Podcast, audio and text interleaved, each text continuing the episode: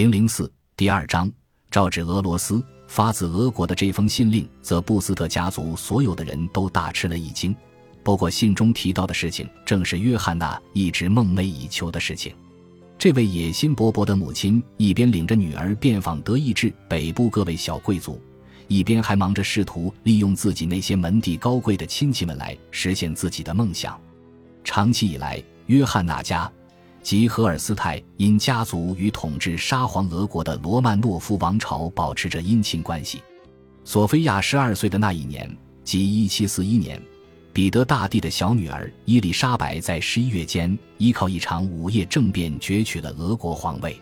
新登基的女皇与荷尔斯泰因家族之间存在着牢固的情感纽带。首先，伊丽莎白钟爱的姐姐，彼得大帝的长女安娜嫁给了约翰娜的堂哥。荷尔斯泰因公爵查理·腓特烈，这门婚姻的产物就是可悲的小彼得·乌尔里希。在彼得出生三个月之后，安娜便过世了。伊丽莎白本人与荷尔斯泰因家族之间的关系更为亲密。在十七岁那年，他曾和约翰娜的亲哥哥查理·奥古斯都定下了婚约。一七二六年，荷尔斯泰因的这位亲王前往圣彼得堡迎娶伊丽莎白，然而。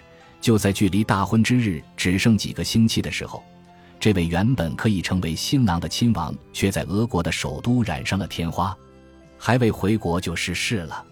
伤心欲绝的伊丽莎白此后一直都未能彻底消除心中的伤痛，因此，在她心中，赫尔斯泰因家族基本上就等同于自己的家人。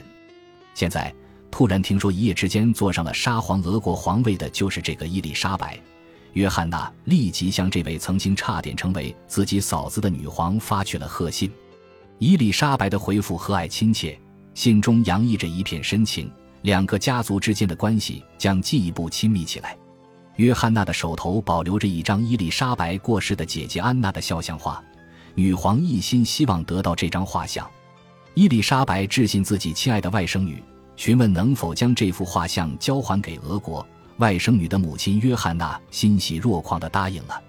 没过多久，一位俄国驻柏林的大臣来到斯德丁，他给约翰娜送来了一幅伊丽莎白的袖珍画像，画像镶嵌在灿烂夺目的钻石相框里，仅那个相框就价值一万八千卢布。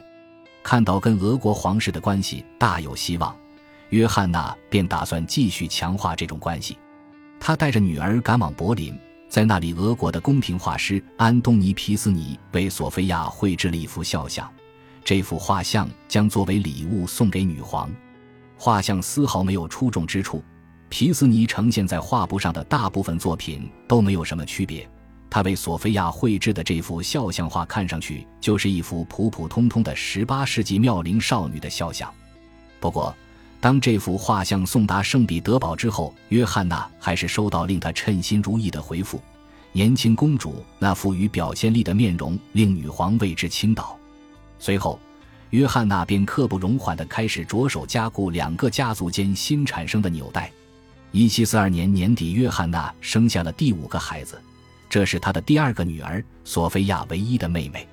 刚一确定小宝宝的性别，约翰娜就立即致信女皇。他在信中宣称，这个孩子将被命名为伊丽莎白，并请求女皇当孩子的教母。伊丽莎白不仅答应了约翰娜的请求，而且很快另一幅女皇的肖像画便被送到了斯德丁。这幅画像也同样被镶嵌在钻石相框里。与此同时，又出现了一连串同样令约翰娜心满意足的事情。一七四二年一月。赫尔斯泰因家的小彼得·乌尔里希突然在基尔消失了，随后又出现在圣彼得堡。这个父母双亡的小男孩被他的姨母伊丽莎白所收养，并被宣布为沙皇俄国的皇位继承人。三年前，索菲亚曾与这个男孩见过一面，现如今他竟然成了未来的沙皇。彼得是约翰娜的亲戚，自然同索菲亚也存在血缘关系。到了1743年。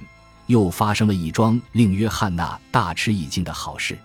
由于彼得乌尔里希成了俄国皇位继承人，因此这位年幼的赫尔斯泰因亲王宣布放弃自己对瑞典王位的继承权。根据俄国与瑞典两国间的协定伊丽莎白女皇有权为自己的外甥选择继任者。女皇选中了约翰娜的亲哥哥吕贝克亲王主教，及小彼得乌尔里希的监护人阿道夫·腓特烈接替彼得，成为瑞典王位继承人。公告一经发布，继承权也交接完毕，再加上其他各种变化逐一落定之后，这时约翰娜突然发现自己被好运气团团围住了。她的运气好的甚至令人吃惊，由于天花。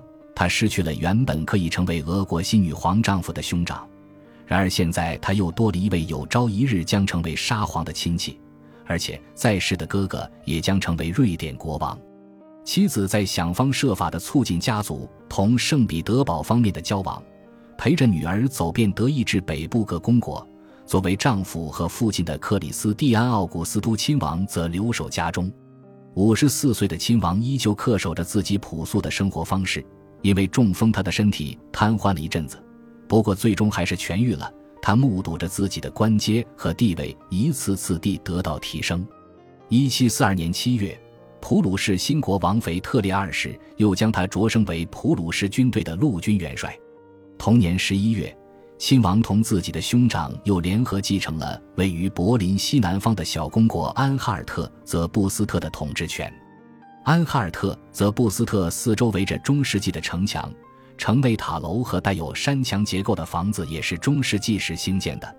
克里斯蒂安·奥古斯都辞去原先的军职，离开了斯德丁，他带着全家搬到了泽布斯特，为自己两万臣民的利益全心全意地忙碌着。约翰娜多少有些满足，现在她成了德意志一个芝麻绿豆般大小的小公国的亲王夫人，掌握着这个公国的统治权。住在一座同样如芝麻绿豆般大小的巴洛克风格的王宫里，尽管同俄国女皇保持着通信联系，并且还经常拜访加官进爵的亲戚们，但是他仍旧担心自己这一辈子就将这样悄无声息地流逝掉。本集播放完毕，感谢您的收听，喜欢请订阅加关注，主页有更多精彩内容。